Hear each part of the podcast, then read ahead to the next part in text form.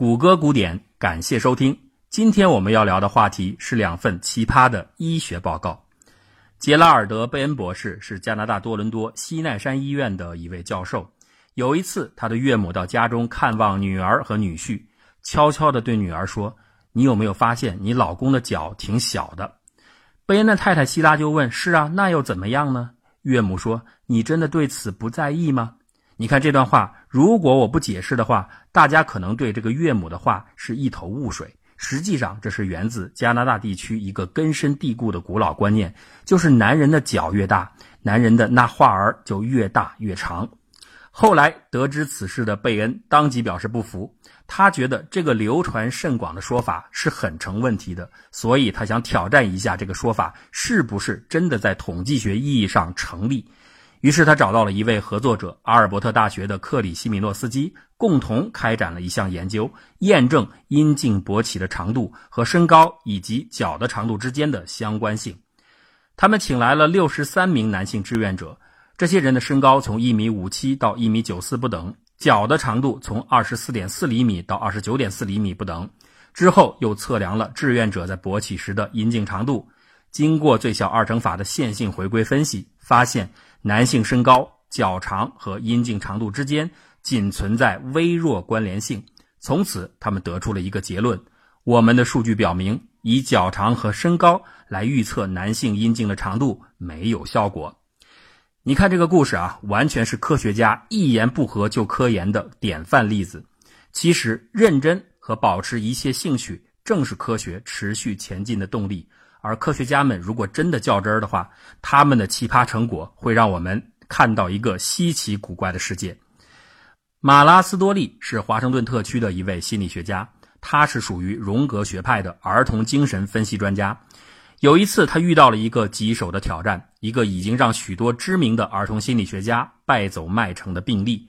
这个病人是一个少儿，叫彼得，正处于潜伏期。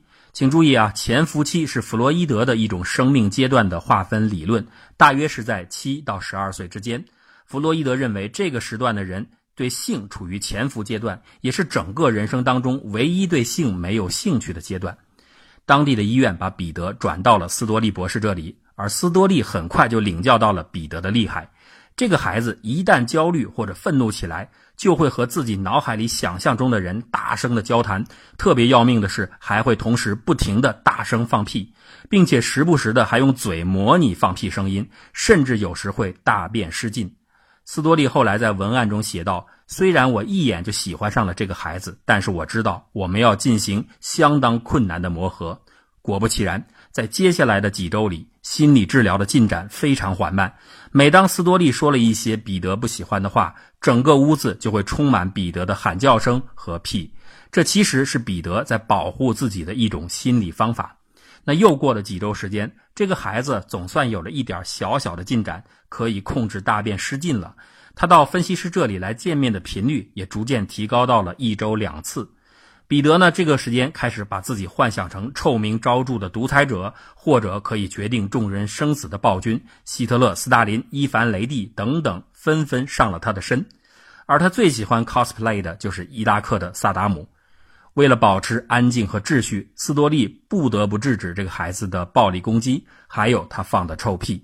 可是彼得总是自豪地说：“屁是他唯一能够制服心理医生的毒气。”那如果彼得心情好一点的时候，他会提前警告斯多利：“别惹我啊，我正在酝酿毒气，你最好利用这个时间去戴上防毒面具。”治疗进行到第二年，两个人的关系开始恶化，彼得开始出现了短暂的倒退现象。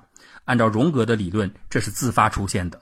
斯多利尽管很努力的去解读彼得放屁和屁声的意义，但是放屁现象的次数还是越来越多。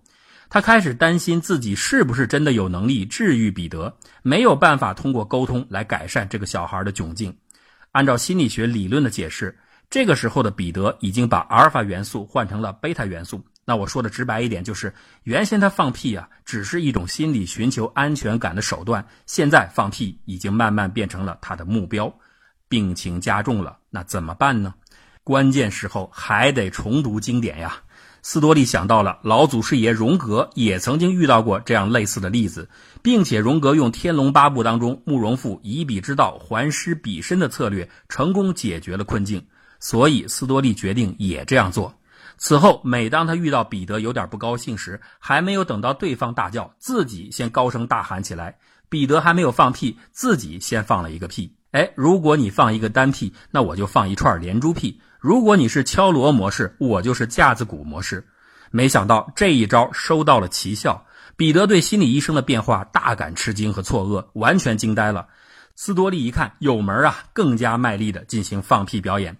彼得慢慢又开始不高兴了，开始愤怒，说：“医生，你疯了！要医生停止放屁。”然后呢，他们两个互相对视了一会儿，彼此突然开始大笑起来。校霸，斯多利一语道破天机。说你以前呢，其实只是用放屁拒绝沟通。我现在是证实给你看，我能看懂你的心思。从这件事之后，彼得在斯多利的面前成为了一个正常的小孩。斯多利后来写道：“彼得终于可以用人类的方式表达恐惧和绝望了，不需要再用屁来攻击我，反而开始展露自己的内心痛苦，释放内心的爱和恨，还有本就属于他的观察力和幽默感。”这个孩子奇怪的屁一样的心理防御机制终于被医生瓦解。斯多利后来也凭借自己的坚韧和勇气，在1998年当选成为美国精神分析发展协会的会长。听完这个故事，我除了表示对斯多利医生的由衷敬佩和赞叹，也深深感到自己这辈子大概永远成不了心理医生了，因为我实在不能凭空的放出屁来，除了偶尔为官方写歌颂文章的时候。那如果说上面放屁的故事还只是一个个体的病患奇特经历的话，下面这份医学报告则是众多奇葩的患者分时分地共同完成的杰作。他告诉我们，群众里边真的有能人呐。而这份报告的关键词就是“爆菊”。我们现在口头语当中特别喜欢使用这个词，但是多数情况下这是一种调侃。不过，一般人难以想象的一个事实是。如果你询问一个经验丰富的肛肠科临床医生，有没有遇到过在菊花中插入异物的病例，恐怕有不少医生会回答有。这些病例的插入物和案例，有时甚至太过奇葩，足以名垂青史。威斯康星州麦迪逊市的詹姆斯·斯塔林博士就是这样一位见过世面的大夫。他第一次遇到暴菊的案例是这样的：有一天，一个三十九岁的已婚白人男性病人被送到急救室。病因很简单，这个人往直肠里塞进了一个香水瓶，结果取不出来了。病人在家里动用了一切能找到的工具，包括痒痒挠，结果呢都无能为力。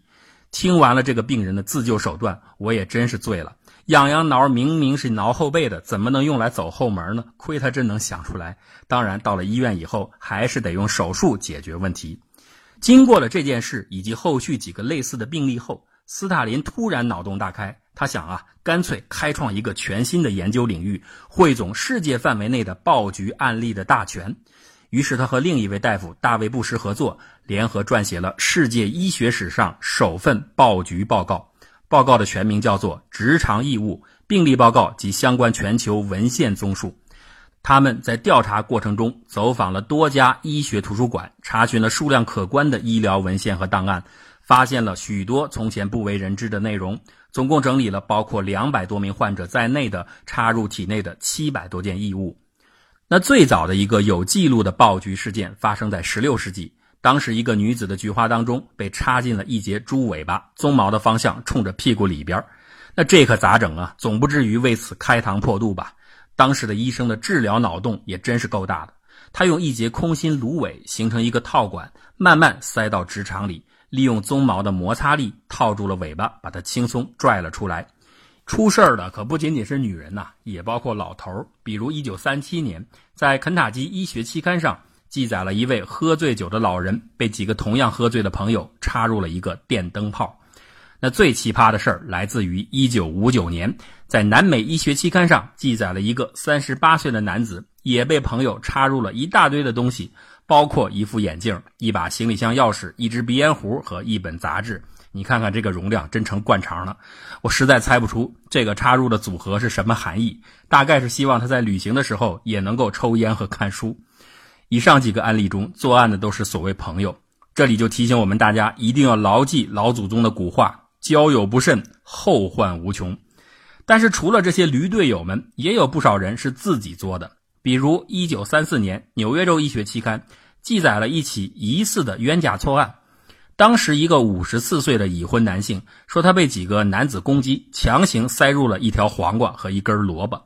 但是后来他又承认，是他自己在自己的后面塞进了两个苹果。说实话，塞黄瓜和萝卜我还能想象得到，塞苹果这事儿确实技术含量太高了。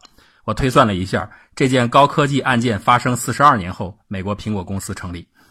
一九二八年，美国外科学期刊他的文章记录了一个病人自己承认插入了一支柠檬和一个冷霜罐，但是后来康复时，这个人又改口说是配药员建议他涂抹柠檬汁和冷霜来缓解痔疮的。问题是，经过体检，他根本没有痔疮，而且就算您有痔疮。人家配药员让您抹药，您也不至于为了节约把装药的罐子也给塞进去吧？这也太抠了。实际的原因是患者为了掩饰自己的尴尬说出的一种借口而已，而这个借口还不是最奇特的。一九三五年，还是上面这份期刊提到了另一个病人自己在自己的后面插入了一个扫帚柄，但是这位的脸真够大的，他居然说这么做是为了按摩前列腺，还说自己有钱的时候。主治医生每周会用这种方法给自己按摩两次。那听到这儿，我真心觉得乔山的大保健都算是白瞎了。在这份报局报告中，不仅病人奇葩，医生和治疗方法也是奇招不断呢。除了刚才说过的用芦苇来套取猪尾巴的方式，还有就是拽灯泡出后门的各路高招。有人用两把勺子就能把灯泡给夹出来，那我想多少需要一点太极的底子。如果是武当张真人，大概用筷子就行。内功不行的医生就硬桥硬马，靠少林功夫解决问题，直接用细纱布和薄薄的棉花裹住灯泡，然后轻轻把灯泡敲碎，再慢慢的取出体外。只不过这种物理爆菊治疗方法，万一不慎失手了，想想后果都可怕。最令人拍案叫绝、起立鼓掌的是一位空洞派的大夫，这个医生居然想到在扫帚柄上钻一个螺纹孔。和灯泡的螺丝扣一模一样，然后呢，把扫帚柄从后面伸进去，轻轻转动，把灯泡的螺丝给拧紧了以后，稍微一拽，就把灯泡完整的取出来了。不仅解决了病痛，灯泡还能继续亮，扫帚柄还能反复多次利用，而且不影响扫地。你看，鬼畜级人才呀！不过这多亏了灯泡是有螺纹的帮助，如果是毫无着力点又滑不溜秋、没有摩擦力的东西，该怎么办呢？这可难不住万能的医生。报告中记载了一个病例，把水杯塞进了肛门，牛叉的医生直接在直肠里边灌入了一点石膏，然后呢留下了一个绳头，等到石膏固结以后，绳子头和杯子都固结在石膏内，而石膏最外层由于肠道壁是湿润的，所以不会粘连。这个时候你只要轻轻的拽这个绳子头，杯子就取出来了。如果大家觉得这些异物案例只是久远的上个世纪二三十年代的事儿，那可就大错特错了。随着近代发明的不断涌现，它们不仅出现在我们的日常生活中，也出现在人类的菊花深处。不信，我们可以听听下面的各个医学报道。一九九一年，日本法医学刊登了手杖插入直肠杀人案；一九九四年，美国肠胃病学期刊报道过一例肛门中的牙签；一九九六年。印度肠胃学期刊发表了直肠中的威士忌酒瓶一文，隔一年又发表了现在直肠内有一根针的论文。一九九九年，急诊医学期刊记载了一名二十岁的男子直肠内发现了一只烤箱的手套。其他的让人匪夷所思的物品还有呢：两只手电筒，一台磨刀器。一把用来越狱的宝石锯，几个戴着安全套的芭蕉，捣蒜的杵，做饭的铲婴儿奶粉罐，肥皂蜡烛盒，苹果、香蕉、胡萝卜、黄瓜、牛蒡、火腿肠，怎么样？是不是听完这个报告，你才真的明白什么叫做无欲则刚，什么叫做有容乃大？那我们今天讲述的故事，并不仅仅是想让大家莞尔一笑，而是提示我们，科学的素养永远需要具备两个特质：严谨度和求知欲。这或许暗合于胡适之先生所说的“大胆假设，小心求证”的名言。那我们还是回到节目最开头提到的那位研究“脚大屌就大”课题的贝恩博士，他在获奖致辞中曾经这样说：“我们研究是为了鞭策我们去回答那些永恒的疑问。